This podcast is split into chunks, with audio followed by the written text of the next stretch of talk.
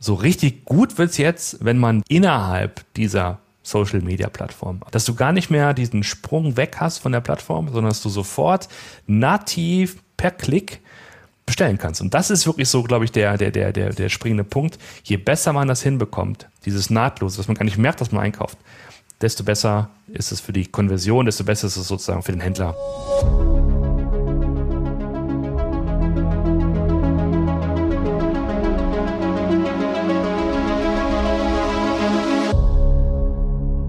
Diese Folge ist gesponsert von Send Blue. Send Blue zählt zu Europas führenden All-in-One Sales- und Marketing-Plattform für Unternehmen auf Wachstumskurs. Übrigens ist der Maximilian Mode, Deutschlandchef von Send Blue, auch in unserem Podcast zu Gast gewesen in der Folge 64. Und zwar mit dem Titel So funktioniert modernes E-Mail-Marketing. Dort wird verraten, wie man eine hohe Öffnungsrate erzielen kann, wie man mehr Abonnenten für den Newsletter bekommt. Also Online-Unternehmer und E-Commerce-Unternehmen aufgepasst.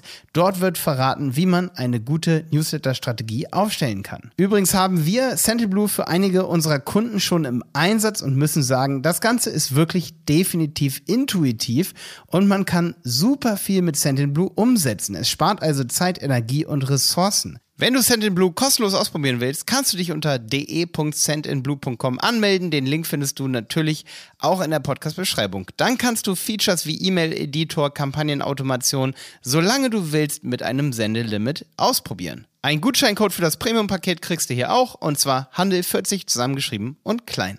Denn mit diesem Code kannst du das Premium-Paket einen Monat lang kostenlos testen. Und jetzt weiterhin viel Spaß mit dieser Folge. Ja, herzlich willkommen zu einer neuen Folge von Handel 4.0. Heute zu Gast Roman Zenner, Technical Partner Manager bei Shopify. Roman hat seinen eigenen Podcast. Das ist der ShopTech Blog, ist ein Blog und Podcast zum Thema E-Commerce mit starkem Fokus auf den technischen Bereich. Und wir sprechen über das Thema Social Commerce. Ist ein Riesenthema, ist ein wahnsinnig ähm, relevantes Thema für alle Online-Shop-Händler ähm, und natürlich alle anderen Agenturen auch, die mit E-Commerce zu tun haben. Wir sprechen natürlich über die Entwicklung in Social Media und dass das Thema Shopping dort natürlich einen immer größeren Stellenwert hat.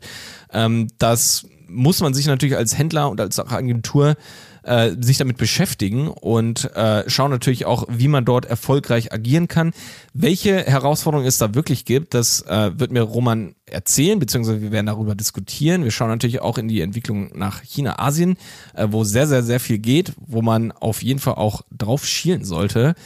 Und ja, wir sprechen natürlich auch über die Möglichkeiten, die es hier seitens Shopify gibt, äh, als Händler eben das große, große Thema Social Commerce technisch auch ähm, erfolgreich abzubilden. Ich freue mich äh, ganz so auf dieses Gespräch. Roman, super cool, dass du mit bei dieser Folge dabei bist. Ja, vielen Dank für die Einladung. Ich äh, freue mich auch sehr aufs Gespräch. Du bist bei äh, Shopify Technical Partner Manager, ne? Genau, so schaut's aus. Ja, was ist das genau? Was, was machst du da? Was kann man sich darunter vorstellen? Ähm, also man stellt sich vor, also Shopify kennt ihr ja vielleicht, eine E-Commerce-Plattform, ähm, die man nutzen kann, um, um Shops aufzubauen. Ja. Und äh, es gibt eine ganze Menge, wir nennen das Partner, äh, die mit der Software arbeiten, also die beispielsweise, also Agenturen sind zum Beispiel, die mit Shopify Shops bauen für ihre Kunden, Kundinnen ähm, oder App-Entwickler, die Apps bauen, um noch äh, mehr Funktionen in Shopify reinzusetzen. Ja. Und das hat immer auch einen technischen Hintergrund. Das heißt, da muss man verstehen, wie äh, bestimmte Schnittstellen funktionieren, äh, wie so eine Shopify-interne Logik aufgebaut ist. Und das sind die Themen, mit denen ich mich beschäftige. Also ich ähm, versuche Strukturen zu schaffen, äh, Programme zu bauen, äh, mit denen Agenturen und, und Freelancer, äh, aber auch App-Entwickler besser, schneller mit Shopify arbeiten können. Okay, dazu gehören sicherlich dann auch die Theme-Entwickler, ne? Das ist so ein bisschen das gehört mit dazu, oder? Ja, richtig, ganz genau. Die ja. gehören auch dazu. Das heißt, ja. eben, wie man es schaffen kann, dass Shopify auch äh, sozusagen vorne rum schön aussieht und, und den Kundenwünschen dann gerecht wird. Das, das machen die Teamentwickler und die betreue ich auch, ja. Okay, und bist du selber dann auch Entwickler, sag ich mal, im Shopify-Backend in irgendeiner Form oder, oder ähm, organisierst du es eher dann? Also ich bin selbst von Natur aus kein Entwickler. Ich, ich habe mir das in, in, ich möchte fast sagen, jungen Jahren selbst angeeignet und bin ein ganz guter Programmierer. Ja. Ähm, bin aber von Haus aus Literaturwissenschaftler, also bin nicht ah, wirklich ah, äh, ein ausgebildeter äh, ah, Coder. Ganz anderer ähm, Background. Ja, richtig, ganz anderer Background. Ja. Aber ähm, ich bin schon so gut im technischen Thema, dass ich das bewerten kann, was da passiert. Und das ist auch sehr, sehr wichtig. Ne? Also Ja. ähm, selbst wenn wir anstreben, dass die Dinge vorne rum für den Händler, die Händlerin einfach zu, zu machen sind, gibt es natürlich eine ganze Menge Prozesse im Hintergrund, die technisch sind, die muss man entsprechend verstehen und, und ähm, die, die Leute auch sozusagen in diese Richtung äh, oder in dieser Richtung schulen und, und, und Trainings anbieten. Ja. Okay, äh, du, wenn du, also Technical Partner Manager, bist du bei Shopify Deutschland oder ist es dann ein, äh, also das ganze globale Shopify? Also es ist, ähm, wir haben uns in Regionen aufgeteilt und ich bin tatsächlich im EMEA-Team. Also EMEA ist für uns Ah. Europa, Mittlerer Osten und Afrika. Das sind so die, Ah, okay, das, Ja. die ganze Region tatsächlich. Und dann haben wir noch ähm, Asia Pacific und US. Und das sind sozusagen die großen äh, Regionen, die wir sehen. Und ich bin halt im europäischen Team. Der Fokus ist hier vor allen Dingen auf Europa. Das ist tatsächlich, ähm, dass wir auch das ähnlich gut hinbekommen für, ähm, für Partner in, in Ländern wie Frankreich, Italien, Spanien, England, Irland. Ne? Diese. Abgefahren, ja. Ja. Kann ich mir vorstellen, dass es Märkte sind, die auch wahnsinnig wachsen aktuell so, ne? Das ist so. also E-Commerce-technisch, Shopify-technisch. Das ist so, die, die wachsen, die wachsen alle, haben natürlich aber ihre ganz besonderen Eigenheiten und das ist natürlich immer auch eine, sozusagen ein, ein wichtiger Punkt bei dieser ganzen ähm, Überlegung, wie, wie Partner aufgestellt sind, weil, äh, naja, französische Händlerinnen haben ganz andere F- Bedürfnisse oder, oder ja, Notwendigkeiten als, als, sagen wir mal, irische. Ne? Und da muss man Ja. schon schauen, dass man dem gerecht wird im, im ganzen Ökosystem. Okay. Ja, heftig. Ja, cool. Und äh, du hast auch einen eigenen Podcast, ne? Äh, du hast den ShopTech-Blog Genau, genau. Das ist, ähm, Blog und Podcast, ja. Als Blog und Podcast, genau. Also das ist sozusagen aus dieser, ich möchte schon fast sagen, äh, Begeisterung für, für E-Commerce-Technologie entstanden. Ähm, Das mache ich zusammen mit meinem äh, Kumpel Martin. ja. Ähm, Wir haben dieses Format, dass wir regelmäßig ähm, äh, Updates in, in Podcast-Form über die Technologie-Welt geben. Also zum Beispiel letztens gab es halt eine Folge über den sogenannten Gartner Magic Quadrant. Das ist so eine Art, das ist ein Report, der so äh, im Enterprise-Segment Technologien vergleicht. Mm, wir haben aber auch auch, ähm, ein Format, wo wir wirklich mit, mit, mit Händlerinnen sprechen, ähm, äh, zuletzt mit Zalando oder mit, mit Douglas zum Beispiel, um halt mal tiefer einzusteigen und zu fragen, okay, wie macht ihr das denn? Was ist denn bei euch im Hintergrund äh, an Software da? Ne? Wie, Okay, wie baut also- ihr das? ja. Also das heißt, ihr holt da auch Gäste direkt dann rein, so. Ja, genau, genau, Die Händler, ne? ja, okay. Genau, ja. Aber immer mit einem technischen Background sozusagen. Immer im technischen Background. Das ist immer genau der Fokus, tatsächlich Ja. die Technik zu verstehen. Wir haben da meistens CTOs und, und Ja. ne, die, die, die, diese, diese, diese Rollen im, im Podcast, ja. Cool, ja. Und wie lange seid ihr ungefähr schon? Ihr seid auch schon eine Weile, habe ich gesehen. Seit 2019, 18 oder sowas seid ihr schon? Ja, also den, den Blog selbst, ähm, den betreibe ich schon seit, ähm, seit 2010, würde ich sagen. Ähm, aber so in diesem Format tatsächlich seit 2017 oder 18, genau. Den Ähm, Podcast dann auch, ne? Ja, genau. Ja, ja. ja. Ja, cool. Ja, vielleicht gibt's da ja in Zukunft auch mal Möglichkeiten, dass wir da kooperieren, dass wir mal bei dir zu Gast sind zu irgendeinem Technik. Ja, sehr gerne. Also wenn, ne? ne, Wenn das da geht was ja, ergibt. Ja. ja, definitiv. Also ne, solange der Fokus halt so mehr auf, die, auf der Technik ist, dann, dann sehr, sehr gerne. Und da lernen wir auch gerne äh, äh, neue, interessante Gesprächspartner kennen. Also das kann ich mir sehr gut vorstellen. Ja, sehr cool, genau. Nee, bei uns ist ja eher der Fokus so auf das Marketing im E-Commerce, ne? Und du deckst da die Technik ab, die wir natürlich ja immer nur so am Rand so ein bisschen machen. Ja. Ne? Also wir haben da teilweise auch ganz coole Sachen, aber ich denke, du gehst da ein bisschen mehr in die Tiefe. Genau. Ja, nice, genau. Aber heute sprechen wir gar nicht so stark über die Technik oder sogar fast gar nicht, sondern Mhm. eher über, über Social Media und E-Commerce zusammen Genau. eben das äh, Phänomen zum Social Commerce. Ähm, ja, ich, also wie gesagt, ich kann das dann auch nochmal jetzt sagen, so, also Social Commerce finde ich irgendwie fast so einen typischen sperrigen deutschen Begriff für, für so eine riesige Anzahl an, äh, an, an Entwicklungen oder Phänomene und Sachen, die wir jetzt so im E-Commerce die letzten Jahre alles so erlebt haben. Ne? Also Ja. das ist so meine Meinung. Also Social Commerce ist halt so ein Begriff, den man aus meiner Sicht irgendwie so nachträglich, wie gesagt, da so diesen ganzen Dingen so überstülpt. Ähm, wie, wie siehst du das? Ja, das, äh, das sehe ich ähnlich. Man, man, man wundert sich immer, wie diese ganzen Begrifflichkeiten zustande kommen. Ne? Wer, Ja. wer da zuerst äh, äh, die Idee hatte, ähm, diesen Begriff zu prägen, ich glaube, das war aber auch tatsächlich äh, nicht Deutschland, sondern das Okay. wird von Also- den USA, USA entstanden sein, weil Ja. da ist es tatsächlich schon eher, ähm, eher der Fall oder eher zu beobachten. Vermutlich ist das Konzept sogar tatsächlich, kommt es eher aus Asien, nämlich die Ja, Grundidee. Ne? Klar, nee, die Idee und diese ganze Ja. äh, Entwicklung auf jeden Fall. Ja, ja, gut, das ist spannend. Ähm, nee, aber ich meine jetzt vor allem den Begriff so, ne? Ja. Also, okay, aber lass uns mal vielleicht ein bisschen nochmal abstecken. Also einfach Ja. auch für, für mich vielleicht noch zum tieferen Verständnis. Also ich würde jetzt erstmal ganz grob sagen, so, okay, was ist Social Commerce? Eigentlich so immer, wenn E-Commerce auch mit Social Media zu tun hat, also wenn das irgendwie immer weiter zusammenwächst und verzahnt, sich verzahnt so, ne? Ja, genau. Ähm, w- was, wie würdest du das dann nochmal so ein bisschen Also? Ja, also es ist jetzt ist keine wissenschaftliche Definition, Ja. weil es ist in der Tat natürlich jeder sieht das ein bisschen äh, wahrscheinlich anders, aber grundsätzlich ähm, ist ist die ähm, das Auffinden von Produkten, ähm, das Finden von Anbietern, wenn sich das primär ähm, auf äh, Social Media abspielt. Und das ist sozusagen ist der Gegensatz zu dem, ich sag mal, eher klassischen Ansatz, dass Menschen einfach in Google Dinge suchen und Ja. dann Shops finden. Ne? Also ich glaube, so kann man das vielleicht ganz, ganz grob abstecken. Ja. Und ähm, das bedeutet eben tatsächlich dann, dass die, ja, dass der Prozess ein klein bisschen anders äh, heutzutage dann funktioniert. Ja, okay, also es ist einfach ein anderer Weg zum Online-Kauf sozusagen. Also Genau. dann der Ausgangspunkt ähm, und damit ja auch irgendwie der Intent so von den Leuten ist dann Ja. ein anderer eigentlich, ne? Genau, genau. Also so bei Google ist das ja mal eher so ein, ähm, ich weiß nicht, ob ich es jetzt richtig, aber es ist eher so ein Push ähm, oder, oder Pull. Ähm, Intent sozusagen, ne? Man Ja, hat genau. irgendwie einen Wunsch oder ein Bedürfnis, sucht Genau. danach, findet das Produkt, kauft es so im Idealfall.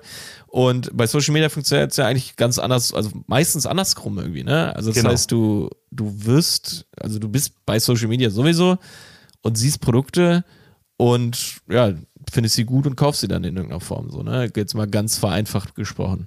Äh, Das ist so. Und äh, was du auch sagst, das bedingt auch schon die Art der, der Transaktion, die Art der Produkte, die man dann, ähm, die man dann kauft. Ne? Also Ja. wenn, wenn du so, einen- so einen klassischen Bedarfskauf machst und sagst, du suchst halt, du baust halt ein Haus und suchst nach irgendwelchen besonderen Profilen, Stahlprofilen für deine Terrasse, was auch immer, dann wirst du die halt natürlich dann äh, dir eher googeln und dann entsprechend in einem Shop dann kaufen.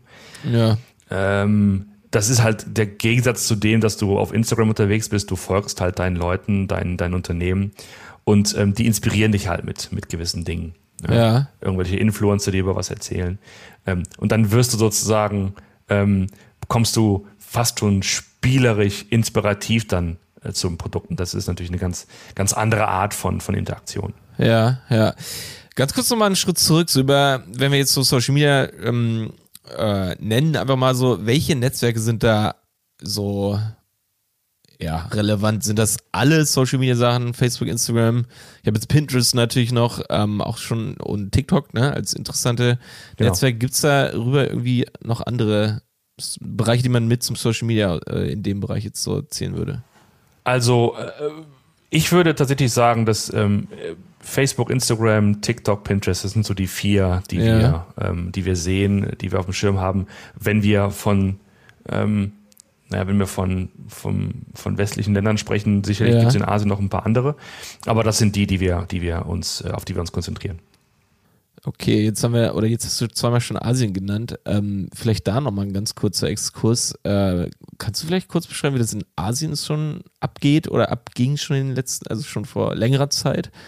Ähm, also Asien, ähm, sagen wir mal insbesondere China, weil das ist, glaube ich, nochmal eine, eine extra Betrachtung wert. Da, da ist ja die Hauptkommunikationsplattform WeChat, das heißt, da kennt man eigentlich gar keine, gar, also zum Beispiel E-Mail, einfach dieses Format E-Mail kennt man da gar nicht so, ist gar Ja. nicht so, so, so, so populär. Über WeChat, da wird bezahlt, da wird gekauft, da wird kommuniziert. Ähm, das ist sozusagen die, die Haupttransaktionsplattform. Ähm, Ja. Und dann und übrigens auch mobil getrieben. Ne? Also das ist wirklich so ähm, eine ganz, ganz andere Art von, äh, von In Interaktion.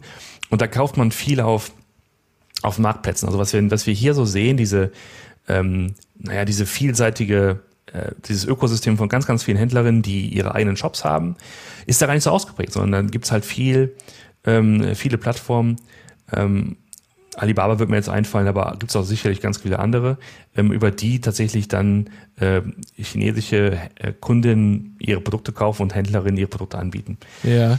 Ja. Okay, also genau, also so AliExpress ist ja dann so, glaube ich, die, ne, Alibaba ist ja, glaube ich, die B2B. Genau, Alibaba ist die B2B, ja, genau. AliExpress Ja, genau. dann die direkte. Genau. und Tower und dann gibt's genau, ja. Das stimmt, das ist mir auch schon aufgefallen. Also ich habe auch so, so ein kleines bisschen Insight so bei China schon gehabt, so, ne? Was, was so Social Media E-Commerce angeht. Das ist da komplett anders aufgebaut. Also so ein eigener Online-Shop.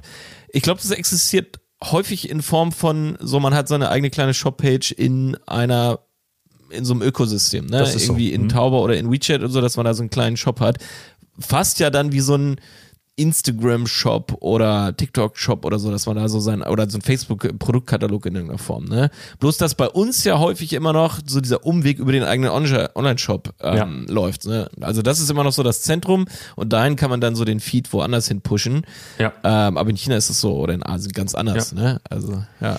Ja, das ist, das ist sozusagen die, ähm, also in der Historie ist es, glaube ich, so bedingt, dass, dass in Europa in, und in den USA tatsächlich ähm, schon viel früher, also als es, das Internet so laufen lernte, schon viel früher ähm, die, die, die, die Menschen sich mit, mit Webseiten beschäftigt haben und ähm, äh, in, in, in Asien äh, schon sehr früh diese großen Provider, die Marktplätze am Start waren, die halt äh, sozusagen das geprägt haben. Ne? Also das, deswegen ja. kommt es so zu diesen, diesen, diesen Unterschieden, die wir, die wir heute sehen.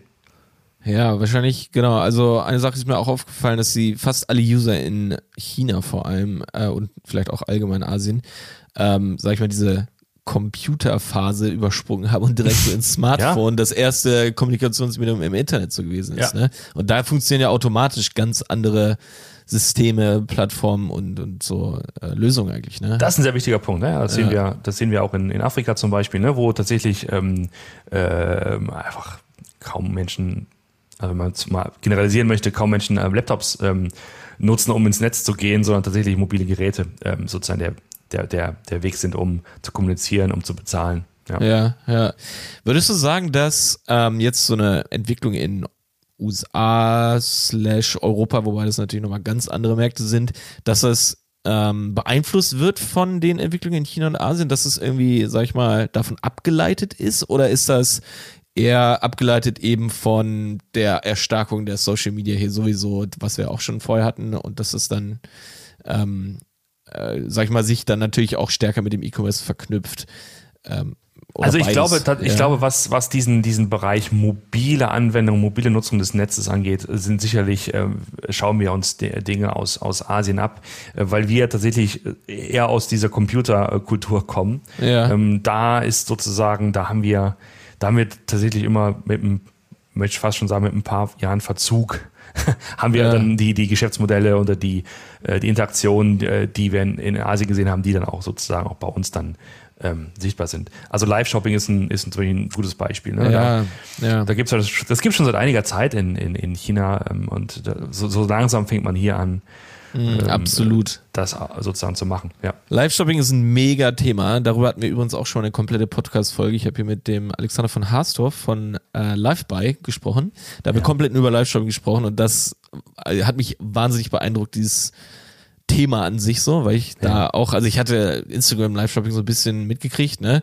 Oder die Live-Events da, aber ich finde, ja, also das dann halt auch direkt so zum Beispiel auf seinem eigenen Shop in irgendeiner Form zu integrieren und das Medium so ein bisschen zu ownen, das finde ich schon wahnsinnig spannend. Ähm, ja, sprechen wir vielleicht gleich noch mal ein bisschen spezieller über das Live-Shopping-Ding, ja? Ja. Weil, ja. weil ich finde, das ist ein Riesending aus meiner Sicht so und noch so ein bisschen ja, mal gucken, Hidden Champion, mal gucken. Ja. Ähm, oder auf jeden Fall noch nicht ganz so da. Ähm, aber lass uns trotzdem noch ein ganz bisschen zurück ähm, über dieses grundsätzliche Thema Social Commerce. So, ne? Also so überhaupt zu verstehen, also man kann jetzt einmal einerseits sagen, so, jo, das ist jetzt einfach da, aber ich ja. möchte noch mal so ein bisschen verstehen, wie, wie kam es dazu, dass das jetzt erst irgendwie so, so richtig so ein Ding ist, ne?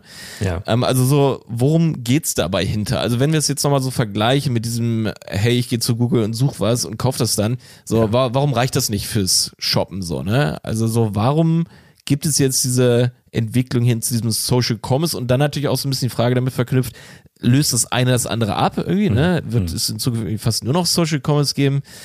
Ja, vielleicht, vielleicht kannst du da kurz so. Ja, ja, gerne. Sagen. Also der, ich sag mal, das ist vereinfacht gesagt der Tatsache geschuldet, dass, dass immer mehr Menschen immer mehr Zeit in, in sozialen Netzwerken verbringen und man so sich die Frage stellen muss, okay, ich als Online-Shop-Betreiber, ähm, wo sind denn meine Kunden, wo sind meine Kundinnen? Ja. Und ähm, dass man sozusagen ähm, sich noch in den Anfangszeiten des Internets äh, fokussieren konnte auf Suchmaschinenoptimierung und Suchmaschinenwerbung, um, um an seinen Traffic zu kommen und, und Kunden zu gewinnen. Weil die Kunden tatsächlich primär, ähm, oder weil es da, weil, weil Social Media noch nicht so stark war. Zeiten von StudiVZ und so. Und äh, jetzt, wo ja. sozusagen das einfach so eine, so eine allgegenwärtige, ähm, äh, eine, eine allgegenwärtige Plattform ist oder eine Bewegung ist, ist die Frage, Mensch, wir haben, wir haben unsere, unsere treuesten, interessiertesten, ich möchte fast auch sagen, jüngsten potenziellen Kunden auf diesen mhm. Plattformen. Ähm, wir wären doch, wir wären doch blöd, wenn wir nicht zumindest mal probieren würden, das, das damit zu experimentieren, um zu sehen, ob wir sozusagen die Menschen dann, die in Social Media unterwegs sind, sagen wir mal, die auf Instagram surfen, ja. nicht hier und da so einen kleinen Nudge zu geben und zu sagen, Mensch, wäre das nichts für dich, machst du es nicht vielleicht mal kaufen. Ja. Ne? Das ist so, glaube ich, die, die, die Grundidee, dass man einfach dem Rechnung trägt, dass sich die, die Mediennutzung in den letzten Jahren massiv gewandelt hat. Also es ist fast schon so eine natürliche Entwicklung einfach. Ja, also das ja. heißt, Social Media wurde ne, durch die verschiedenen Netzwerke angefangen von, ja genau, gut, du hast jetzt ganz vorne angefangen. StudiVZ auf jeden Fall, ne? Ich meine, Vorreiter auf jeden Fall in Deutschland so. Aber dann natürlich abgelöst von Facebook, Instagram, was auch schon irgendwie lange da ist, deswegen finde ich es interessant. Also es hat wahrscheinlich erstmal so überhaupt verhaltenstechnisch und irgendwie so nutzungstechnisch natürlich sich etabliert, ne? Ja. Und dann natürlich wird's dann ja automatisch was zu so einer Quelle von Inspiration so erstmal, ne? Ja. Was ja dann aber noch nicht das Shoppen selber ist. Genau. Und dann ist es aber fast irgendwie so ein, ja, natürlicher Schritt, ne? Dass natürlich dann Marken auch dahin gehen, dann kam dieses Phänomen der Influencer auf. Natürlich wollen die auch irgendwie Geld verdienen, zeigen Produkte etc. etc. Ja, und dann am Ende haben wir natürlich die technischen Lösungen, die dann nachgefragt werden, so fast, ja, ne? Genau. Und schon haben wir irgendwie Social Commerce. Das ist schon wahnsinnig, wahnsinnig irgendwie spannend. Und und, und das hast du ja auch gerade schon gesagt mit den jüngeren, jüngeren Kaufgruppen, jüngeren Zielgruppen. Ich meine, das ist dann natürlich auch so ein Generationsding einfach, ne, über die Jahre, dass sich dann ab einem gewissen Punkt ein großer Teil der Gesellschaft in einer bestimmten Altersklasse einfach super stark mit Social, äh, mit Social Media aufgewachsen ist, ne? Ja. Das so als starken Teil des Lebens irgendwie sieht und ähm, dann natürlich auch ähm, online shoppt über Social Media. Ja, genau. Ja. Ja, es ist wahrscheinlich aus Sicht von, von einem, der eben nicht Gen Z ist, ne? Natürlich noch so eine ganz kleine Denkhürde. Äh, nicht ganz so schwer, aber natürlich finde ich es äh, für mich wichtig, das nochmal so herzuleiten. Ne? Also ja. bei, bei, bei uns, bei dir sicherlich auch so, äh, war es halt nicht so, ne? als wir irgendwie Teenager oder in den mhm. Twins waren, dass man halt äh, auf Social Media geshoppt hat, sondern eher dieser klassische Weg. Ne? Das ist so, ja, genau. Ja. Ähm, ja. Und ich glaube, ein wichtiger, wichtiger Punkt, ähm, und das ist äh, wahrscheinlich wichtig, sich diese beiden Dinge anzuschauen. Du hast ja auf der einen Seite das ganze Thema Inspiration und, und, und Finden des Produktes, und das kann ja, kann ja auf verschiedenen Wegen passieren. Du hast dann entweder Unternehmen selbst, die Kampagnen fahren, die dann Social Media Manager haben, die Content erstellen, die Videos erstellen, ne, die, ja. die Stories in Instagram erstellen. Du hast natürlich auch ganz viele äh, InfluencerInnen, die die so jetzt da auch ein, Business draus gemacht haben oder machen, ähm, Produkte zu präsentieren, äh, über, ja. über Themen zu sprechen. Das heißt, du hast diesen ganzen Bereich, okay, da kommen Produkte zu den Leuten hin. Das ist per se schon sehr wichtig, aber so richtig interessant wird's dann, wenn man sich überlegt, okay, wie kommen denn die Produkte zu den Leuten hin? Wie wird denn die Transaktion ausgeführt? Und das ist halt ein riesen, riesen Thema und das ist halt das, wo ähm, dann doch wieder die Technik ins Spiel kommt, nämlich ähm, diese Transaktion, diesen Kauf so einfach und nahtlos wie möglich hinzubekommen. Und das ist halt das Riesenthema. Du kannst natürlich, ja. konntest ja schon immer, ähm, auch bevor es dieses Wort Social Commerce gab, konntest ja schon immer ähm, auf, mal, auf Facebook sagen, hier mein toller Online-Shop, ja. 1, 2, 3, klick mal drauf und dann wurdest du weggeleitet von Facebook. Weg, ne? ja. Genau. Mhm. Und dann musst du dich durch diesen Shop klickern, musst du da deine Daten eintragen, man kennt das ja, ne? Zahlungsdaten, Lieferdaten und so weiter und so fort. Auf den Knopf drücken und dann bestellen. Und das ist ja so der Transaktionsteil, der, der, der da irgendwie sein muss. Das, muss, das Produkt muss ja von A nach B und es muss ja auch bezahlt werden. Ja. So, und der so richtig gut wird's jetzt, wenn man das schafft innerhalb dieser Social Media Plattform. Also, dass du gar nicht mehr diesen Sprung weg hast von der Plattform, sondern dass du sofort nativ per Klick bestellen kannst. Und das ist wirklich so, glaube ich, der, der, der, der, der springende Punkt. Je besser man das hinbekommt, dieses Nahtlose, dass man gar nicht merkt, dass man einkauft, desto besser ist es für die Konversion, desto besser ist es sozusagen für den, für den, für den Händler, ähm, mhm. die das anbieten. Jetzt wird's interessant. Also es ist ein absolut wichtiger Punkt, den du ansprichst, den man ja auch, ich sag mal, wenn man sich mit ein bisschen mit dem Social Commerce so beschäftigt, überliest, so, ne? Also so dieses, äh, wenn das so nahtlos wie möglich, ähm, dieser ganze Kaufprozess abgebildet wird, desto besser ist es auch für die Händler. Jetzt aber noch mal ganz kurz so ein paar Verständnis slash kritische Fragen dazu. Ich meine, es ist natürlich auch in allererster Linie im absoluten Interesse von einer Social Media Plattform, dass die Zielgruppe die Plattform nicht verlässt. Ne? Ja. Ne? Also, dass sie natürlich direkt dort einkaufen und nicht irgendwie zu einem Shop abhauen oder zu einem YouTube-Video. Das war ja früher bei Content genauso oder auch immer noch bei Content, aber das war ja so das erste. So, mach den Content hier, lass den hier auf der Plattform und verlinke nicht einfach zu externen Ressourcen, so, ne? Weil das, das wollen die nicht, weil die leben davon, dass die Leute eben auf der Plattform bleiben Ja. und weiterhin Inhalte konsumieren, Zeit verbringen, Werbung konsumieren, etc. Ne? Ja. Jetzt ähm, ist es wirklich im Interesse des Händlers, also ist es wirklich eine Hürde im Kaufverhalten, wenn man da irgendwie extern zu einem ganz toll optimierten mobilen Shop geht und da dann einkauft? Ist es wirklich so? Oder ist es eher wirklich so diese Argumentation von Plattformen, die sich dann einfach durchgesetzt hat, weil die können es ja am Ende auch, ne, die Technologie so ein bisschen ähm, ähm, also diktieren, ja, in dem Sinne, dass sie sagen, so ja, entweder ihr macht das so oder ähm, du kannst halt deine Inhalte oder deine Inhalte werden aber nicht genug gezeigt, so, ne? Oder jetzt nochmal, oder ist es wirklich, kommt das von der Nachfrage so von, äh, von den Usern, dass sie sagen, ah, das ist ja so nervig, wenn ich woanders hin muss.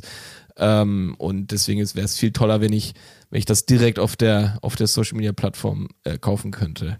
Ja, absolut letzteres. Also das, wenn wir, wenn wir eins sehen im, im Nutzerverhalten der letzten Jahre, ist es, dass immer die Lösungen gewinnen, die Einfachheit ähm, Ja. nach vorne bringen. Also je einfacher du, du durch, also durch eine Software, durch ein Hardware-Produkt ähm, navigieren kannst, desto besser ist es. Das hat sich, ähm, ich meine, so erklärt sich auch der Erfolg von iOS zum Beispiel. Ne? Das ist Ja. wirklich eine Tendenz, die wir sehen. Und ähm, du verlierst einfach Leute. Du verlierst bei jedem Mediensprung, verlierst du Leute. Ähm, du hast immer Konversionshürden. Du kannst, du hast immer so das Problem, oh fuck, ich, ma- ich muss jetzt hier wieder meinen Namen in so ein Formular eintickern und Ja. so. Oh, Ja, nervig. klar. und ich lasse lieber, ne? Also das ist wirklich. Und dann muss man sich die Frage stellen, okay, wie wird man dem am besten gerecht? Ja, Man kann ja die Realität nicht so ausblenden. Und dann muss man sich halt als Plattformanbieter oder als, als Shop-Anbieter überlegen, okay, wie man sozusagen da äh, sich positioniert. Ja. Okay, genau. Ich meine, wobei, jetzt nur mal ganz kurz am Rand erwähnt, ähm, es gibt ja viele andere Möglichkeiten, die den Shopping-Prozess dann auch in so einem externen Shop irgendwie leichter machen, ne? dass man irgendwie PayPal Express, Mhm. Amazon Pay und sonst was, dass man da eben nicht alles nochmal eintragen muss. Ja. Dann irgendwie über Apple Pay auch übers Gerät, dass es auch zack, zack geht, dass du da nichts mehr kreditkartentechnisch sonst wie eintragen musst. Ähm, aber am Ende ist es natürlich immer noch so eine kleine Hürde und eben so ein paar Steps, ne? Ja. Du hast vollkommen recht. Das sollte man auch nicht unterschätzen. Also wir haben ja gerade so von, von regionalen Besonderheiten gesprochen. Es gibt ja auch noch, äh, besonders in Deutschland, Anforderungen, was so den Kauf in einem Shop angeht. Ja, Ne? genau, da kommt noch rechtliche Sahne zu. Richtig, ne? genau. Das heißt, Ja. du kannst nicht einfach so sagen, ja, hier ähm, auf, auf den Knopf und dann ist gut, sondern du musst halt äh, Widerrufsbelehrung und diese ganzen Dinge müssen halt da sein. Ne? Und Ja. das heißt, da, da haben wir äh, sozusagen, was die, was, was das Gesetz angeht und, und was auch das Gelernte angeht, hier noch eine, eine Besonderheit tatsächlich. Ne? Ja. Ähm, ja. Ja. Okay, und jetzt mal aus Händlerperspektive oder grundsätzlich mal die Rolle des Händlers da so reinbringen als eigenen Online-Shop. Ähm, wird er nicht in Anführungsstrichen ein bisschen benachteiligt, wenn eben jetzt dieser Social Commerce so immer stärker wird, immer mehr aufkommt und so weiter, eben weil natürlich da so die Kontrolle so ein bisschen entgleitet, ne? wenn der Kauf komplett nicht mehr auf, der, auf dem Shop stattfindet, sondern eben auf der Social Media Plattform oder ist es einfach, ähm, ist das einfach so und der Händler muss, äh, der, der muss, muss, also grundsätzlich erstmal die Frage, genau, ist es nicht, äh, nimmt das nicht Kontrolle und ähm, weg vom Händler und da kommen ja auch noch dann die Tra Tran- Transaktionsgebühren wahrscheinlich über die Plattform dazu und, und so weiter. Das tut es auf jeden Fall. Und das ist ja einfach das Grunddilemma so dieser, dieser Plattformökonomie, die wir sehen. Ich meine, Ja. bestes Beispiel ist halt Amazon. Ne? Ich meine, Ja. wer, wer, wer auf Amazon als Händler gelistet ist, ähm, der verschwindet im, im Sinne von was, was sein eigenes Branding angeht, sondern er ist einfach nur ein Produktlieferant und äh, nach vorne, also die Kunden sehen immer nur Amazon. Ja. Ähm, und jedes Mal, wenn du dich einer Plattform unterordnest, ähm, mietest du, wenn du so willst, ja, ja Kunden von dieser Plattform, die Kundeninteraktion, die so wichtig ist, die Kundendaten, die bleiben bei der Plattform und du bist selber sozusagen nur Zweitverwerter. Äh, Das ist ein permanentes Dilemma, das ist tatsächlich so. Ähm, Die, die Frage ist letztlich, äh, wie man, ob, ob man sich das, ob man sich diese, ob man die Wahl hat, ob man sich Ja. das leisten kann, ob man, ob man sagt, okay, ich, ich, ähm, ich bleibe einfach bleibe einfach trotzdem ähm, ein eigener Shop und, eigen, und, und selbst erkennbar. Und das ist ja eine Philosophie, die wir bei Shopify sehr nach, nach vorne stellen, dass wir sagen, ähm, wir sind eben kein Marktplatz. Bei uns ist jeder Shop ein Shop und jeder Shop ist eine Händlerin und eine Marke Ja. und, und wir wollen, dass das auch so bleibt. Ja. Ne? Das, dass wir nämlich genau dieses Dilemma auflösen. Genau, letztendlich ist es ja auch, ähm, also wenn, wenn man es jetzt noch ganz weit nach vorne irgendwie denkt, also so wenn jetzt mal angenommen, Social Commerce wird irgendwann mal einfach das Shoppen werden im Internet und ein eigener Online-Shop vielleicht nur noch so zu ein, zwei Prozent irgendwie dazu beitragen zum Gesamtumsatz von so einer Marke, ne? Ähm, dann wäre das natürlich auch für Shopify als normales Shopsystem in Anführungsstrichen auch ein Problem, na klar, ne? Weil, weil Shopify lebt ja davon, dass die Leute eigene Shops haben, die betreiben und dort auch Käufe stattfinden, ne? Genau. Genau, also ne- wenn dann plötzlich die ganzen äh, Zahlungsabläufe direkt irgendwie über Facebook Pay oder whatever oder Instagram Pay ablaufen, anstatt über Shopify Pay oder ne, dann, dann wäre es natürlich problematisch. Ähm, aber was ähm, Genau, vielleicht da nochmal ganz kurz, was ich nämlich auch interessant finde, ist, dass es ähm, zumindest für den deutschen Markt finde ich es fast schon erstaunlich, wie stark eigene Online-Shops hier nach wie vor sind. Ja, also wie stark Händler hier eine Position haben, ähm, auch das Marketing, also wenn wir jetzt hier zum Beispiel das Stichwort Newsletter-Marketing und sowas reinbringen, äh, wie stark das noch als Stellenwert so ist ne, und als Stellschraube. Ne? Also weil vor allem, haben wir eben schon gesagt, in China und so weiter gibt es dieses Thema E-Mail überhaupt nicht. Das heißt, eigentlich kannst du da auch das komplette Thema Newsletter-Marketing vergessen. Ja, es sei denn, du musst, machst es halt über die Plattform, wo du halt dann schon wieder das Medium ja auch nicht ownst. Ne? Das heißt, da viel weniger Kontrolle hast.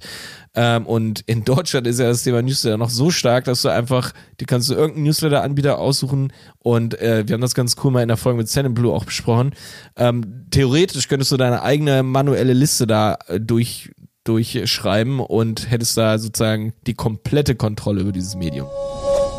Wo wir gerade beim Thema Newsletter sind. Du suchst ein Tool, das kompatibel zu den gängigsten E-Commerce-Systemen ist, wie Shopify, Shopware oder WooCommerce, dann bist du genau richtig bei Sendinblue. Wir setzen Sendinblue auch bei Kunden von uns als Newsletter-Tool ein und wir haben durchweg gute Erfahrungen damit gemacht. Es ist aber nicht nur ein Newsletter-Tool, es ist eine All-in-One Sales- und Marketing-Plattform, mit der man Kommunikation zum Kunden professionalisieren kann und für Unternehmen auf Wachstumskurs genau das Richtige. Sendinblue ist modular aufgebaut, das bedeutet, es gibt individuelle Pakete, die sich nach deinem Budget und deinen Bedürfnissen anpassen und mit dir wachsen. Außerdem werden EUDSGVO Datenschutzstandards erfüllt und der Support ist rund um die Uhr erreichbar. Wenn sich das cool anhört, dann schau einfach mal nach unter de.sendinblue.com. Es gibt übrigens auch eine Academy. Du kannst innerhalb von vier Stunden E-Mail-Marketing-Profi werden und ein Zertifikat für deinen Lebenslauf bekommen unter de.sendinblue.com slash academy. Schau da mal rein und jetzt weiterhin viel Spaß mit dieser Folge. Es gibt ein wahnsinnig großes Ökosystem verschiedenster Anbieter in diesen ganzen Segmenten. Es gibt da, ähm, also als es noch, als es noch Messen gab, wo man live hingehen Ja. konnte, ähm, zum Beispiel, ihr kennt ja vielleicht die DMX-Co in Köln. Ja, klar. Wenn du da einfach durch die Hallen gehst und siehst, da, wie viele ähm, Unternehmen sich da präsentieren im Bereich digitales Marketing. Ja. Ähm, das ist ja, das ist ja ein riesen, riesen Markt und der, der, der ist aber auch, der, der, der wird auch benötigt, weil in der Tat, wie du sagst, es gibt hier noch sehr, sehr die Tendenz dazu, dass man sein eigenes, äh, sein- seinen eigenen Claim sozusagen digital absteckt im Netz und ähm, sich da präsentiert dann mit seinem eigenen Angebot, mit seinem Shop. Ja. Ähm, würdest du sagen, dass das so ein bisschen bedroht ist, eben dieses, dieses Thema des eigenen Online-Shops, eben durch zum Beispiel Social Commerce oder eben durch große Plattformen wie dann auch Amazon oder sowas? Ich glaube das schon. Also ich glaube schon, dass, ähm, ähm, dass, dass viele einfach, naja, dass die Bedeutung so abnimmt für, für sich sehr, sehr wiederholende Angebote. Also sagen wir, wenn, wenn jemand, sagen wir mal, den, den, den, den 10.000 Online-Shop ähm, baut und ähm, naja, vielleicht denselben, den, denselben neuen World-Adapter verkauft, so, ne? dann wird man denken, ja, pass auf, das braucht man vielleicht nicht. Na, es geht ja immer Ja. darum, Mehrwert zu erzeugen. Ja. Und ähm, was ist es für ein Mehrwert, wenn du halt das ewig gleiche Produkt in den ewig gleichen im Layout sozusagen im Netz präsentierst. Ne? Also ich glaube, dieses Thema Differenzierung ist, ist, ist, äh, ist wichtig und wir sehen halt auch eine Konsolidierung tatsächlich, ne? dass wir, Ja. ähm, dass diejenigen, die sich ein paar mehr Gedanken machen über ihre Präsentation, über, über die Storytelling und diese ganzen Geschichten, dass das diejenigen sind, die auch im Netz erfolgreich sind. Klar, genau, nee, das auf jeden Fall. Aber das heißt, wenn man das schafft, Uniqueness und Authentizität und so weiter, okay, Authentizität haben wir jetzt noch gar nicht angesprochen, aber wenn man es schafft, sag, sag ich mal, ähm, seine Produkte als besonders und das Marketing natürlich dann auch erfolgreich aufzubauen, dann äh, würdest du sagen, hätte ein normaler, also in Anführungsstrichen ein eigener Online-Shop, ähm, nicht ausgedient. Nein, nein, nein. Ist jetzt auch noch nicht so massiv bedroht, dass man sagt, oh, in drei Jahren shoppen wir nur noch über Social Media oder sowas. Da- da- Das ist so. Und, und es wird auch nie weggehen. Also genauso Ja. wie ähm, äh, es werden, es äh, auch mit, mit, mit der Erfindung des E-Books sind nie gedruckte Bücher weggegangen. Es- ne? Es ist Also es ist immer noch alles da. es ist immer noch ja. alles da. Ja. Ähm, Ja. a- ja, aber sozusagen, und ähm, ich, ich glaube, ich glaube, es ist einfach das Verständnis, dass, dass man so diese, diese verschiedenen Kanäle, die man dann so hat, also wir haben ja noch gar nicht gesprochen über, über so ähm, Physika, physischen Einkauf im richtigen Geschäft, was immer noch Ja. ähm, der, der absolut größte Teil des äh, B2C-Handels äh, weltweit ist. Ne? ja, ja. Ähm, das heißt, wenn man, wenn man das so wahrnimmt und sagt, dann ist eben Social ist ein Kanal ähm, für mich und dann ist mein Shop ein Kanal und dann ist von mir so auch Newsletter ein Kanal und auch mein Geschäft ist ein Kanal, dass man, ähm, dass man in diese sozusagen diese diese Klaviatur dann besser spielt und Ja. und einfach vielleicht den Fokus ein bisschen ähm, verändert, aber letztlich ähm, damit halt so sich dann breit aufstellt. Verstehe, ja.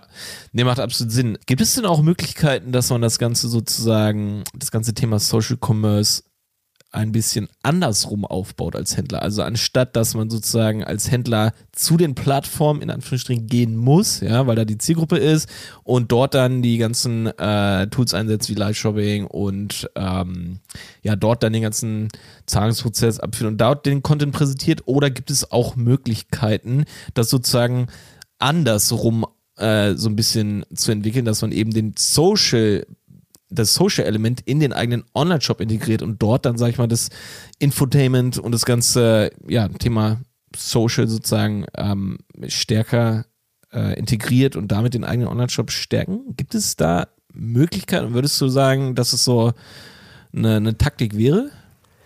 Also offen gestanden habe ich das so in freier Wildbahn noch gar nicht ähm, beobachtet, außer die, die üblichen Verdächtigen, die dann ihren Twitter-Stream auf ihr, ihre Webseite einbinden. Ja. Ähm, Nee, ich meine jetzt nicht direkt integrieren von den externen Plattformen und Medien, ne, sondern eher so ein soziales Element, eben, dass man, äh, dass man äh, mehr Interaktivität, also da gibt es zum Beispiel Möglichkeiten eben, dass hier so bei Produktbewertungen die, die Kunden eben auch Bilder hochladen und ihre eigenen Videos vielleicht im Idealfall zu irgendeinem äh, Produkt oder so, was man von Amazon schon kennt, so, ne, dass man da so eigene Produktrezensionen von den Kunden hat.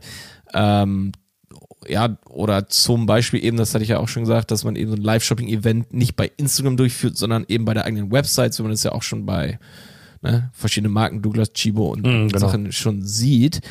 Ähm, ja, deswegen so her diese Frage. Also kann, Ja. kann es sein, dass das auch eine Taktik sein kann, ne? Ja, ja, ich meine, ich mein, das, das, hat, ähm, das hat ein ganz klassisches deutsches Wort, das ist ein Kundenbindungsprogramm, wenn man so will. Ne?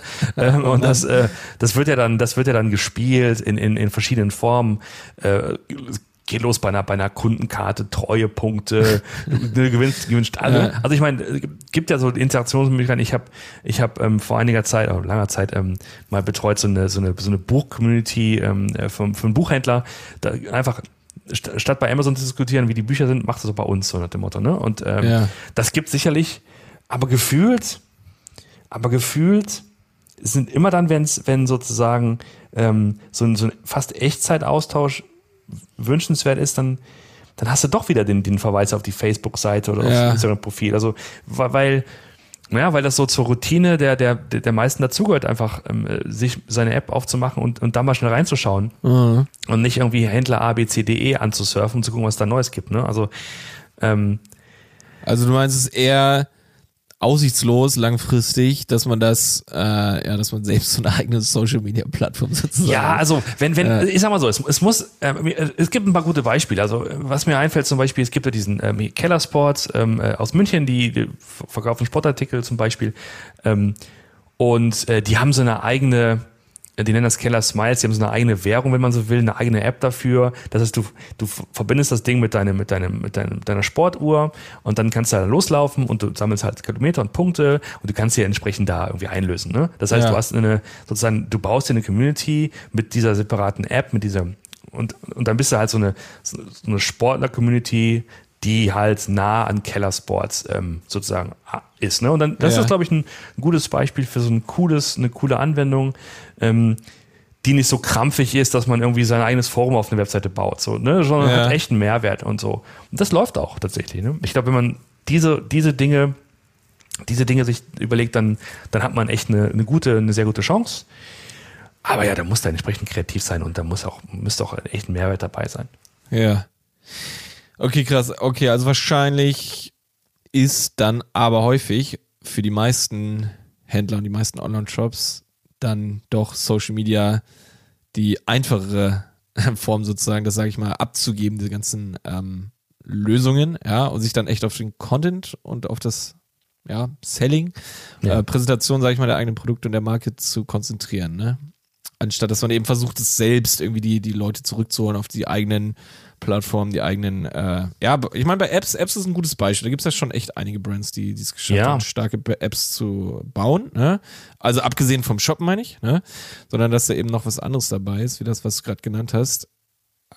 Ich- Also was ich, was ich schon glaube, ist, dass, dass, ähm, dass es sich weiterhin lohnt, ähm, äh, wenn man, wenn man vor allen Dingen bei, ich sag mal, äh, A, emotionalen oder B, bei beratungsintensiven Produkten, wenn man da sich gut präsentiert mit einem guten redaktionellen Angebot, dass man so Berater hat, sag mal, du willst ein Fahrrad kaufen online und dann brauchst du natürlich, da muss sich ein Händler schon Mühe geben, um, um wirklich dir das Gefühl zu geben, du kaufst das richtige Fahrrad und du gibst ne, Videos und, und, und, keine Ahnung, Expertenmeinung, was auch immer, auf der Seite.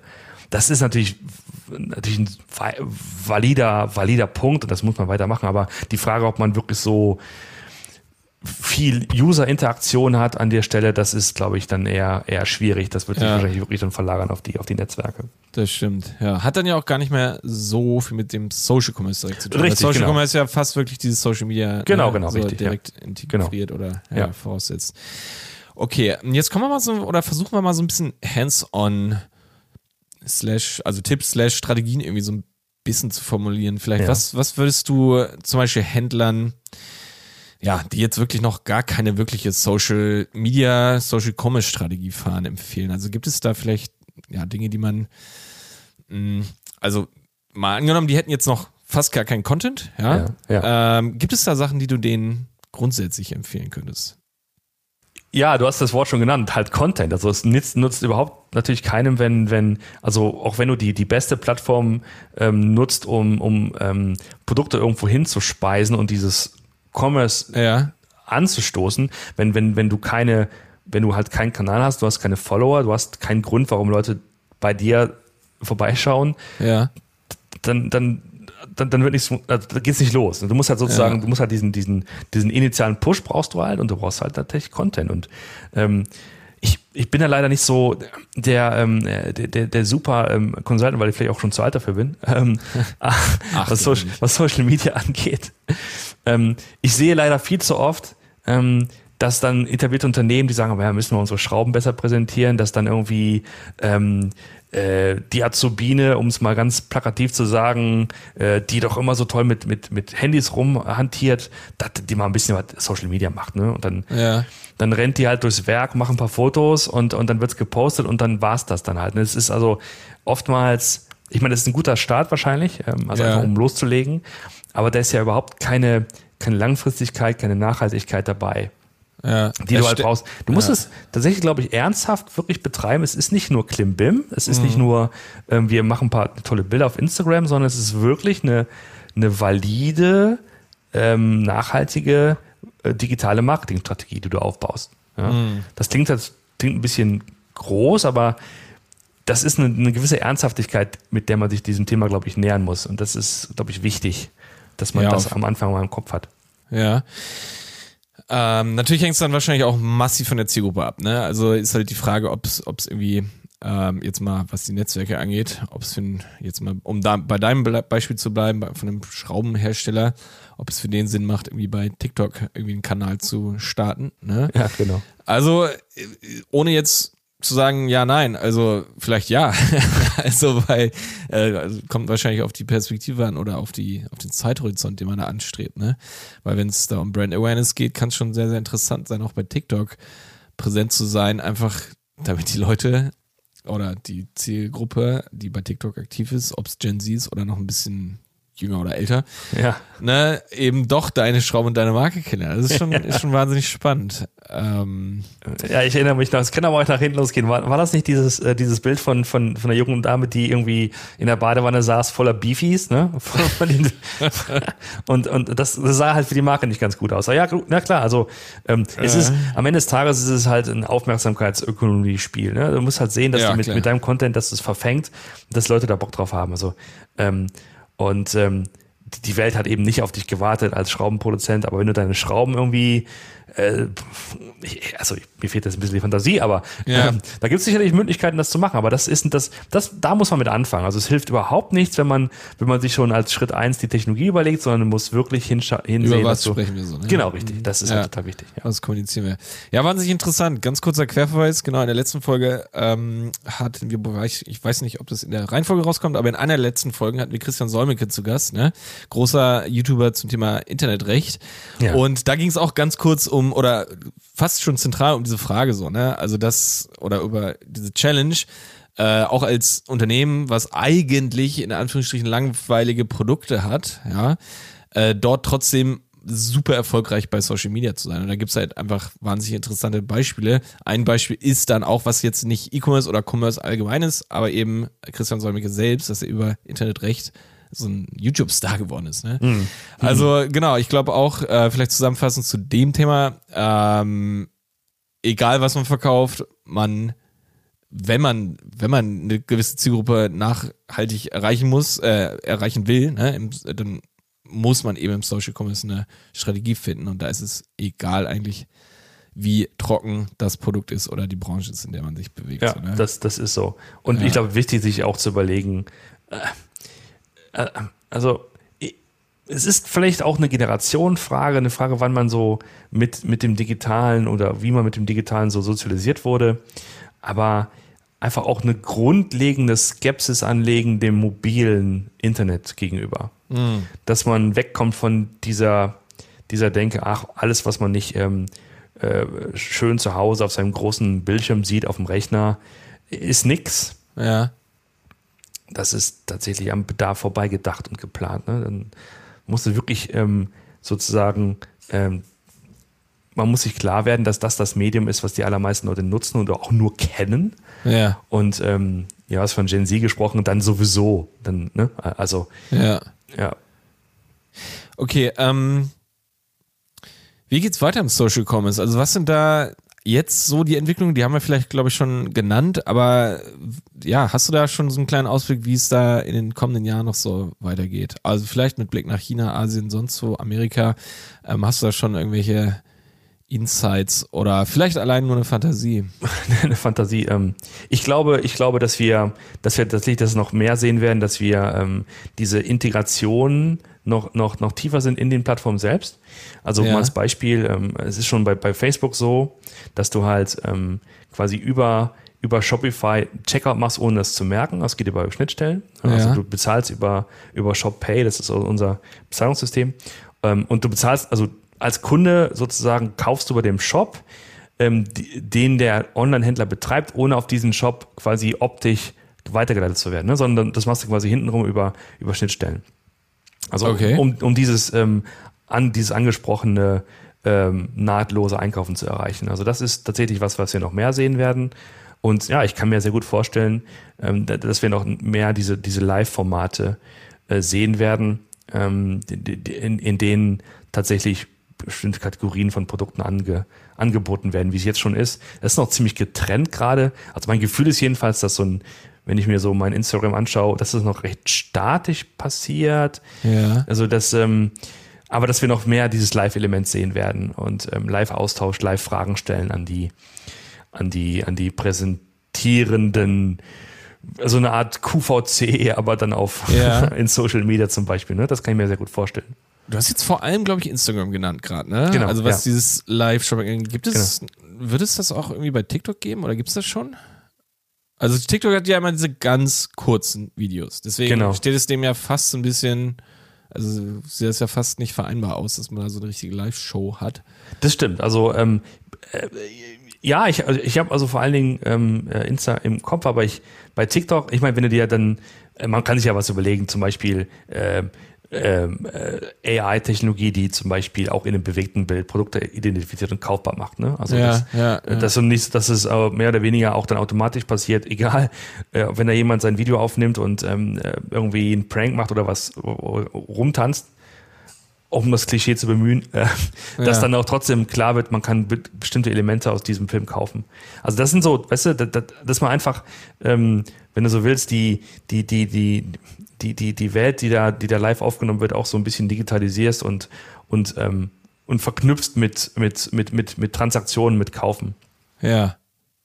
Ja, stimmt, krass. Ähm, eben hast du schon diese ähm, Integration von, äh, ich glaube, du hast als Beispiel ShopPay genannt, ne? Ja, genau.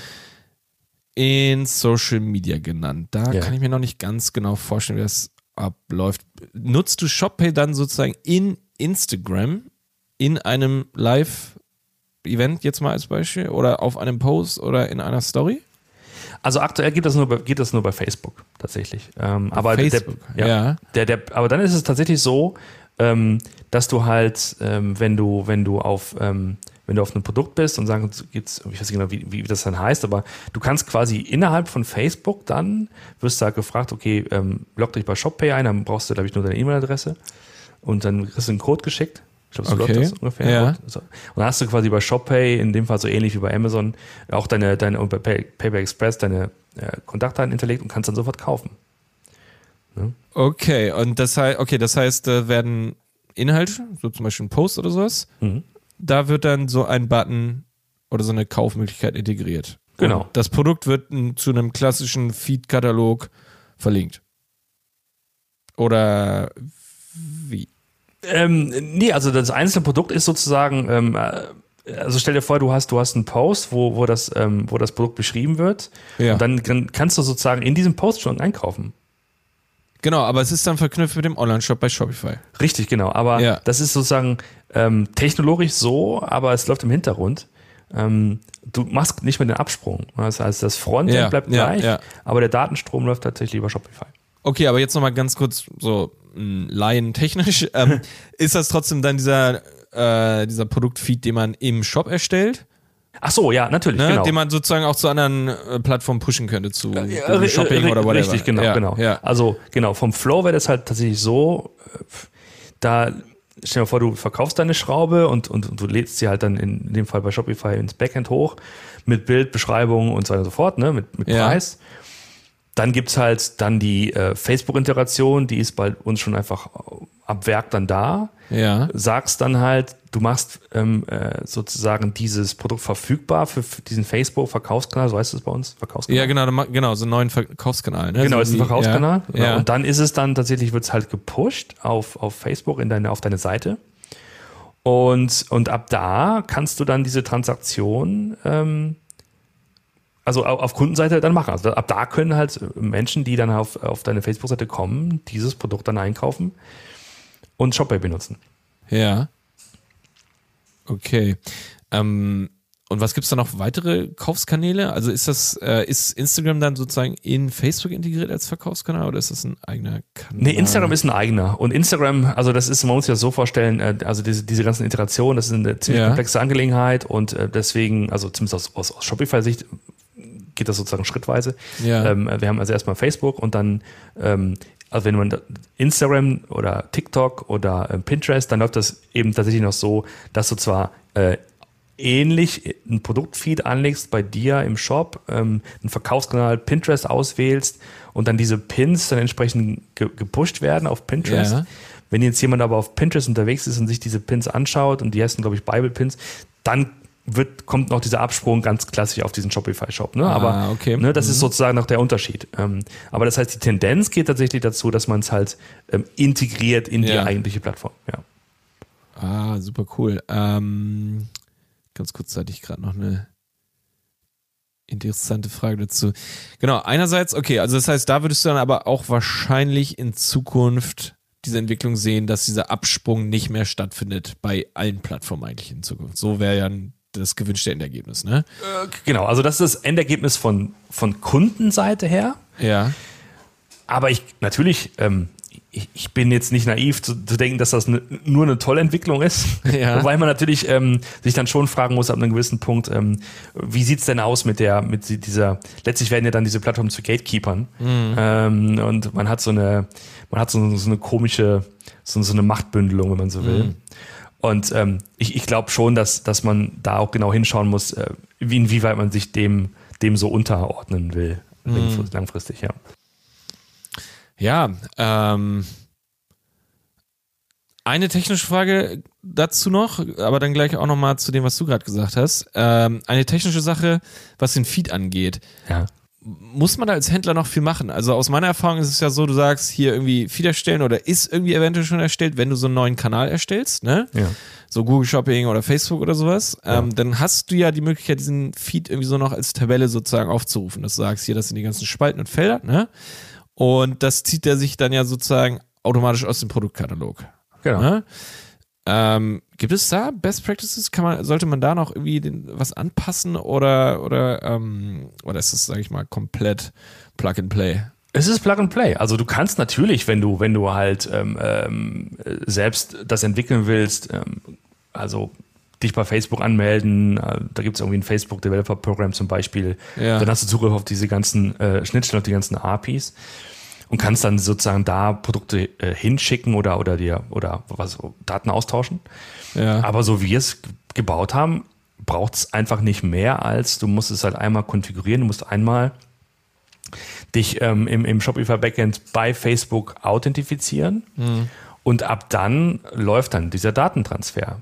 Okay, nee, also Hintergrund ist ein bisschen so, wenn ich jetzt zum Beispiel einen anderen Produkttitel für Facebook für dasselbe Produkt verwenden will, Ja. weil das ja irgendwie kürzer sein soll, weil da nicht so viel Platz ist, aber im Shop trotzdem meinen normalen Produkttitel verwenden kann, Ja, das, das kann ich über den Feed einfach so machen dann. genau, richtig. Ja, das mache ich im Shopify, in dem Kanal, in dem Feed. Genau, richtig. Ja. Ja.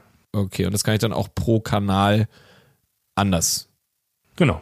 nennen, sozusagen. Wenn ich jetzt einmal über Pinterest verkaufe und da soll es aber dann nochmal anders heißen als bei Facebook. Mhm. Ja, okay, sehr geil. Ja. Und dafür brauche ich keine externen Apps oder sonst was, ne? Das ist alles direkt in der Shopify-Funktionalität. Genau, also es ist, ähm, wir, wir haben das, ähm, also unser System ist so aufgebaut, dass wir, dass wir so eine Grundplattform haben ähm, und dann alles, was an Zug, also sozusagen an, an, an weiteren Verkaufskanälen dazukommt, das sind tatsächlich Apps. Ja. Ähm, ein paar sind vorinstalliert, also äh, ich glaube, Facebook ist wirklich vorinstalliert. Ähm, die anderen kann man sich einfach im App Store, da ist, ist im Grunde wie so ein Apple App Store, kann man sich das einfach äh, suchen und einfach auf Installieren klicken und dann ist es dann auch da. Ne? Das Ja. kostet auch nichts. Ähm, so ist es aufgebaut, dass wir einfach immer so das äh, ein bisschen trennen, weil nicht jeder braucht ja diese ganzen Kanäle. Ja. Und wir wollen ja nicht jeden sozusagen überfordern mit irgendwie Ja. 20 Verkaufskanälen. Deswegen ist halt die Logik dahinter, nimm du das, was du brauchst, ne, und installier das quasi dann als App äh, in deinen eigenen Shopify-Shop. Ja. Okay, verstehe. Ja, krass. Ähm, gibt es noch andere Möglichkeiten oder andere Wege, in, denen Shopify-Händler bei Social Commerce Strategien technisch äh, in irgendeiner Form unterstützt? Also, wenn du da was hast, dann können wir das mit reinnehmen. Also ich, naja, was ich, wa- was man vielleicht noch ganz ähm, ähm, äh, gut äh, be- beleuchten kann, ist, äh, nehmen wir mal, nehmen wir mal TikTok for Business, so heißt ja dann dieses, ähm, das Programm. Was ja dann passiert ist halt, dass du im, im Backend bei Shopify so diese Werbevideos, oder das sind ja in dem Fall Werbevideos, ne, weil die, Ja. die sind ja verbunden mit, mit Produkten. Also stell dir vor, du machst ein kleines Video, ähm, äh, sagst, äh, du verknüpfst das mit ähm, Produkt ABC, dann wird das Video dann gepusht zu TikTok. Ähm, wenn sich das jemand anschaut, kann dieser jemand darauf klicken, kommt dann in diesen Shopify-Shop, kauft das im besten Fall und dann hast du sozusagen dann diesen Kreis geschlossen, dass du nämlich dann sehen kannst, dass das, was du da eben getan hast, auch einen Effekt hatte. Das ist nämlich ganz wichtig, weil du willst ja nicht nur einfach sozusagen äh, blind fire and forget die Produkte Ja. da raushauen, du willst ja auch wissen, was da passiert. Und das ist Also eben messen sozusagen, ne? Du willst messen, genau. Das ist ja, Ja. wirklich der Bestandteil, dass du dann sehen kannst. Du, du startest im Grunde genommen äh, im Backend dann halt diese, diese Kampagne für TikTok und siehst dann tatsächlich, ähm, äh, wie viel Return dann rauskommt von den Leuten, die tatsächlich bei TikTok auf diese auf dieser Seite waren und tatsächlich bei dir im Shop äh, im Shop was gekauft haben. Ne? Und dann siehst du okay. das quasi in deinem internen äh, Analytics-Tool. Ah, okay, krass. Ja. Ja, das ist cool. Und das geht dann für, für sämtliche Social Media Kanäle sozusagen, die integriert sind, dass man da. Genau, genau. Also das ist sozusagen wichtig, weil sonst bist du ja im Blindflug. Ne? Du willst ja Mhm. natürlich schon wissen, was da, was da los ist. Ja. Ja, genau. Und ähm, was, was kann man da alles mit? Also sind das vor allem Transaktionsdaten oder sind das auch so Soft Conversions Verhaltensdaten von wegen wie viel Klicks und wie viel äh, vielleicht, ja, weiß nicht, Verweildauer, Conversion Rate, all solche Sachen so? Das sind. Ähm, also es ist, es ist jetzt kein Good Analytics, es Ja. geht ja eher um den Verkauf. Einfach so, ne, Ja. also einfach äh, wie, wie viel, wie viel Prozent, also wie- ja, ja, wie viel Prozent ähm, oder wie viele Leute kommen überhaupt sozusagen in diesem Kanal Ja. ähm, ähm, auf deinen Shop und, und, und konvertieren dann. Ne? Da gibt's, Okay. ich habe es nicht genau im, im Kopf, was es für einzelne Daten sind. ja. Ähm, aber es ist jetzt nicht so, dass du jetzt irgendwie äh, Analytics hast Nee, oder das- irgendwie. ja. Ne? Ja. Ich frage nur, weil die Berichtsfunktion bei Shopify, die ist ja an sich schon sehr, sehr komplex und umfangreich. Finde ich schon wahnsinnig beeindruckend einerseits. Ähm, und da gibt es ja teilweise auch schon relativ viele Verhaltensdaten. Ne? Also vielleicht nicht ganz so umfangreich wie in Google Analytics, was ja auch gut ist, weil es einen dann ne, überfrachten könnte. Mhm. Aber ja, ist ja schon auf jeden Fall gut, wenn man über die einzelnen Kanäle ähm, genau noch ein paar detaillierte Daten hat. Alleine auch schon zum Abgleich da mit Google Analytics, ähm, Ja. dass man sieht, so ja, stimmt das jetzt wirklich, weil da wird es ja mit dem Conversion-Messen immer auch ein bisschen tricky, ne? Das ja, ist so. krass. Ja, krass. also ja. Und das ist also der, um, um, um vielleicht so, so, so das, ähm, ähm, da da einen Strich drunter zu machen, also das ist tatsächlich so, ähm, es hilft ja keinem, wenn, äh, wenn wir sagen, dieses Social Commerce Thema ist so ein komplexes Ding ähm, und, und so einfach zu, äh, schwer zu bedienen und du brauchst so viele Spezialisten dafür, ähm, dann, dann, dann hat man ja nie eine Chance, dass es ein, ein, ein breites Phänomen wird. Unsere Ja. Philosophie ist tatsächlich, dass das einfach ähm, sich so anfühlt, als wenn man, ich sag mal, ähm, ja, seine Produkte im Netz irgendwie in seinem Shop veröffentlicht, dass es auch ähnlich einfach funktioniert halt äh, auf, auf, auf Plattformen. Ob man das dann nutzt, nutzen möchte, ob man sich sozusagen, ob man denkt, seine Produkte passen in dieses äh, Segment äh, oder, oder man hat genug Content, das kann man ja für sich selbst entscheiden, aber dass die Möglichkeit da ist, diese, diese Klaviatur zu spielen, das ist, glaube ich, so das Entscheidende. Ja, cool.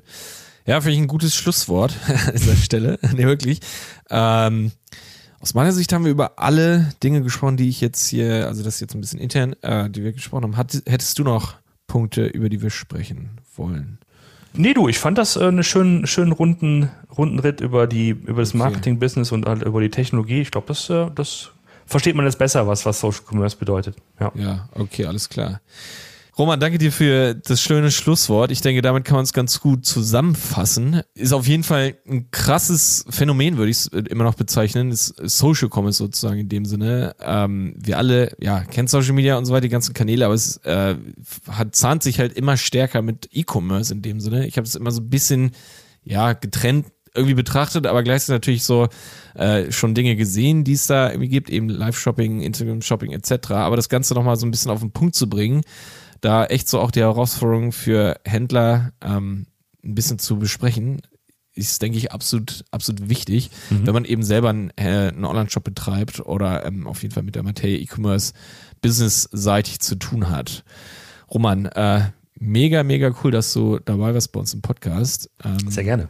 hat mir wirklich Spaß gemacht und ich denke, es bietet einen Haufen Mehrwert für alle, die jetzt hier zugehört haben. Ja, danke für die Einladung und äh, bis bald. Genau, vielleicht mal äh, zu Gast bei dir in deinem Podcast. Sehr, sehr gerne. Bei, Lass uns gerne über Technologie sprechen bei uns. Genau, im ShopTech-Blog von Roman. Cool. Vielen Dank fürs Zuhören und bis zum nächsten Mal. Tschüss. Der Handel 4.0 Podcast ist eine Produktion von Die Berater Online Marketing. Mehr Infos zum Podcast und unserer Agentur findest du auf www.dieberater.de. Bis zum nächsten Mal.